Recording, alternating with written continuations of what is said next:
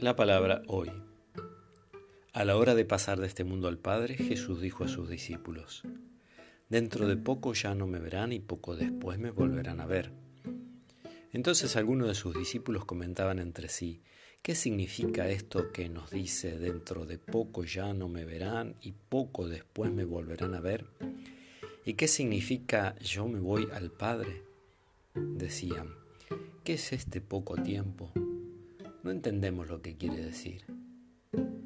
Jesús se dio cuenta que deseaban interrogarlo y les dijo, Ustedes se preguntan entre sí qué significan mis palabras. Dentro de poco ya no me verán y poco después me volverán a ver.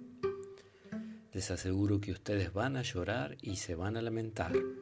El mundo en cambio se alegrará.